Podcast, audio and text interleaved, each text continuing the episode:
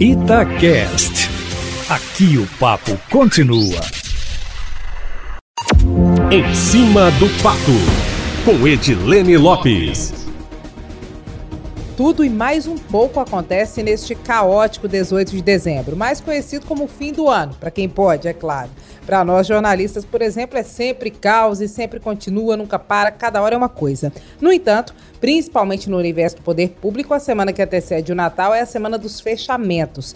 Encerramento das entrevistas coletivas de balanço do governo, encerramento das votações do ano na Assembleia Legislativa, coletiva do prefeito da capital, que hoje anunciou a ampliação do horário de funcionamento do comércio para evitar aglomeração por causa da pandemia do coronavírus e diplomação dos eleitos. Em BH, sem a presença do prefeito Alexandre Calil, diga-se de passagem, pelo menos é o que apuramos até então. A Assembleia Legislativa entra hoje em recesso parlamentar, depois de um ano com a maior parte das votações ocorrendo de forma online, com votação de projetos polêmicos e considerados de grande impacto como a reforma da Previdência proposta pelo governo. Em função da pandemia, a Assembleia, além de adotar o trabalho remoto, ocupou parte importante da pauta com projetos voltados para o combate à Covid-19. As propostas foram desde projetos do governo, como o da calamidade pública, que termina no dia 31 deste mês e que permitiu exceções durante a crise, até projetos de deputados, como o que estabelece o uso obrigatório de máscaras em estabelecimentos públicos em todo o estado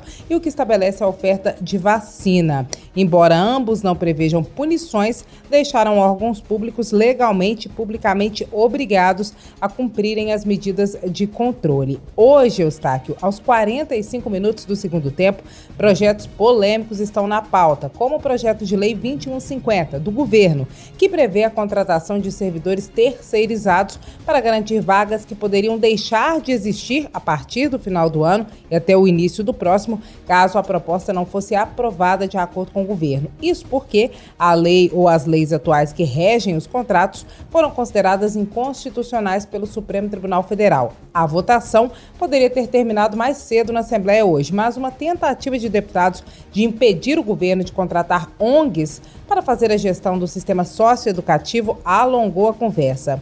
A gestão com o terceiro setor foi pensada pelo governo justamente porque, de acordo com a inconstitucionalidade das leis que regem os contratos, o executivo teria que demitir profissionais do socioeducativo. Mas com a proposta do 2150 passando, Eustáquio, e esses servidores podendo ser recontratados, a polêmica contratação das ONGs para fazer gestão seria desnecessária. Parlamentares querem garantir na lei que o governo não lançará a mão da cessão da gestão para o terceiro setor, que é mal vista por servidores e por diversos parlamentares. Alguns deles alegam que na lei a previsão constitucional de cuidar da segurança pública é do Estado e não de terceiros. Além da polêmica sobre o projeto do governo, aconteceu de um tudo na Assembleia Legislativa hoje. Teve queda de luz, problema no painel de votação do plenário. Como diria o Renato Rios Neto, Eustáquio Ramos, hoje tá daquele jeito. É isso, meu amigo, finalmente sextou. Ontem, se o Edson, produtor, não tivesse me salvado, eu tinha falado sextou aqui no ar, porque, embora eu vá trabalhar no final de semana, era quinta, eu já estava achando que era sexta. É duro, Eustáquio. Quem aguenta, meu amigo? Mas é isso. Na segunda-feira eu volto aqui no Plantão da Cidade, sempre em primeira mão em cima do fato.